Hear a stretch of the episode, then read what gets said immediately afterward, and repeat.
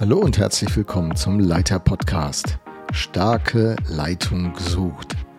Starke Leitung ist gut, starke Leitung ist nötig, starke Leitung bewirkt einen Unterschied.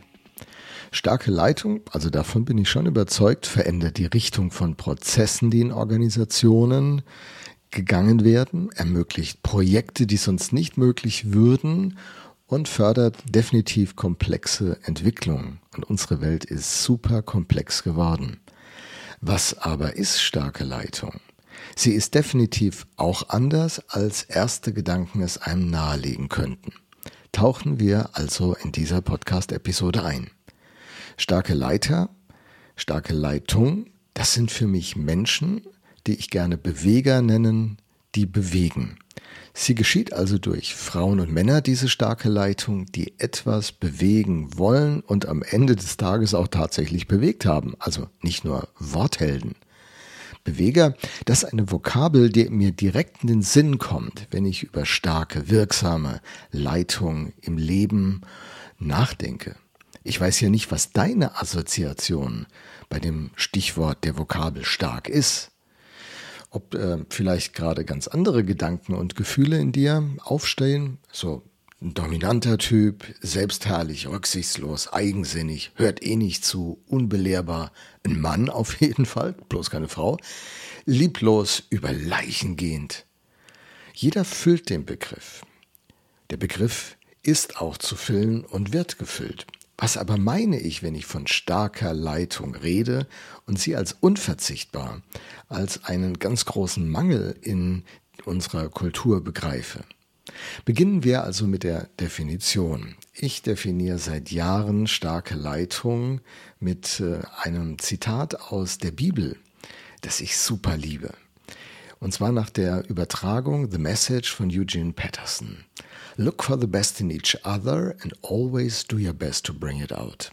Zu Deutsch, halte nach dem Besten im anderen Ausschau und tue immer dein Bestes, um sein Bestes hervorzubringen. Das ist ein ganz schön hoher Anspruch, oder? Ich meine, der Vorwurf lautet ja, Leitern geht es um sich. Sie benutzen die Ressourcen, Menschen, ihr Umfeld, die Plattformen, die ihnen sich bieten, um ihr Ego zu entwickeln, um sich selbst zu entwickeln und verstecken es hinter der Maske von dienen, aber eigentlich herrschen sie. Hm.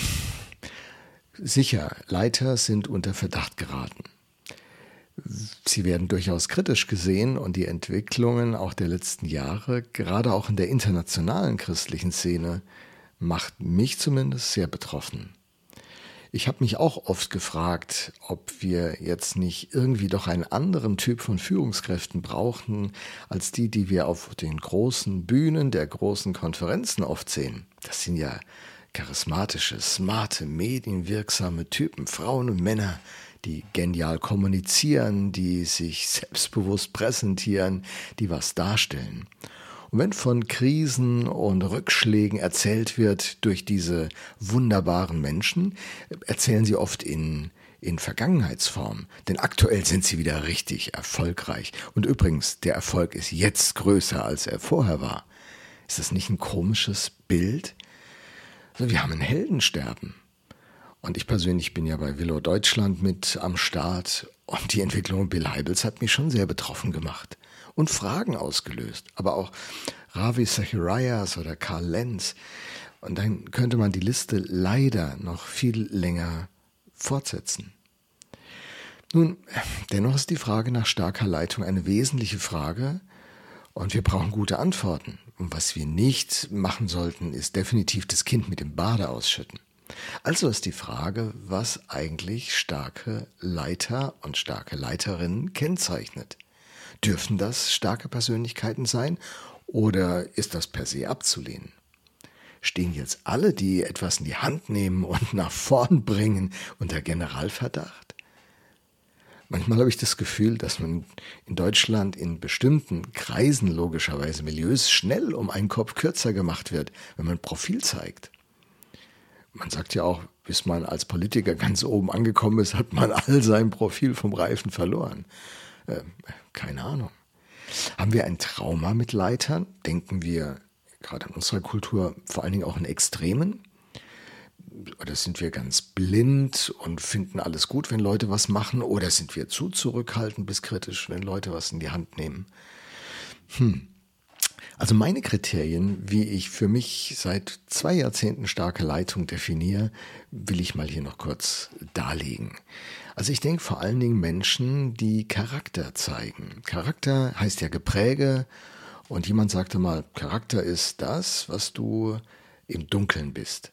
Was du bist, wenn dich keiner sieht. In the audience of one. Und da denke ich natürlich sofort an Galater 5, Vers 22, die Frucht des Geistes. Und die Kriterien, die da aufgelistet werden, beschreiben viel von Charakter, der übrigens im Zwischenmenschlichen sich dann zeigt. Im zweiten denke ich an äh, Personen, die eine Vision leben und weitergeben, die sie begeistert und andere begeistert. Starke Leitungspersonen sind Personen, die effektiv für Klarheit in ihrem Umfeld sorgen die die Konflikte angehen, anstatt sie zu vermeiden, die Lösung und Klärung herbeiführen, als Unklarheiten bestehen zu lassen. Für mich sind klare, starke Leiter auch Leute, die andere finden, fördern und freisetzen. Ganz nach dem Zitat vom 1. Thessalonicher 5,15 nach der Message. Look for the best in each other. Und ihr bester Beitrag, ihr, ihre beste und stärkste Investition ist die Investition in andere nicht in die eigene Karriere, in das eigene Bild, in die eigene Organisation, Gebäude, in Öffentlichkeit, in wahrgenommen werden, sondern da sind sie auf dem Weg der Selbstverleugnung unterwegs, wie Jesus sagt. Wer mir nachkommen will, verleugne sich selbst. Starke Leiter verleugnen sich selbst und investieren sich in andere. Steile These, was? Denk mal nach. Ich denke da auch drüber nach. Schließlich sind starke Leiter Leute, die auch wirklich Ziele mit dem Team erreichen, mit ihrem Team. Also die nicht nur Ankündigungen machen, viel reden und dann doch nicht zum Punkt kommen. Schwache Leiter sind meiner, meiner Auffassung genau das Gegenteil. Sie haben mega charakterliche Defizite im Blick auf Galater 5.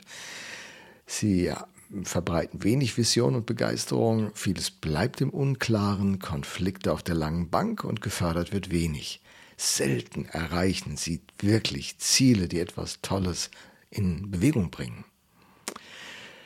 Ja, so ist für mich starke Leitung nicht eine Frage von Dominanz oder Nicht-Dominanz, sondern eine Frage, ob diese Dinge passieren. Und ich glaube, starke Leitung geschieht durch Frauen und Männer, die eine Berufung empfinden, die dann bereit sind, persönlich den Preis zu bezahlen, selbstlos dienen und dabei treu sind, Charakter beweisen und beständig Einfluss nehmen, damit der Kurs gehalten wird.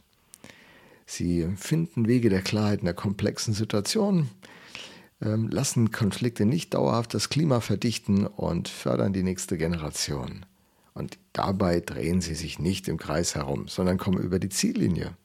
Das ist mein Bild von starken Leitern. Ich glaube, dass wir in unseren Kirchen, Freikirchen und Gemeinschaften viele solche starke Leiter brauchen.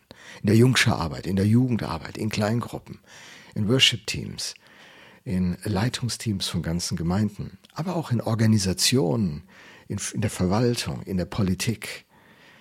Da ist ein großer Bedarf. Starke Leiter, ich bin voll dafür. Hey, danke, dass du bei der Episode dabei warst. Hab einen guten Tag.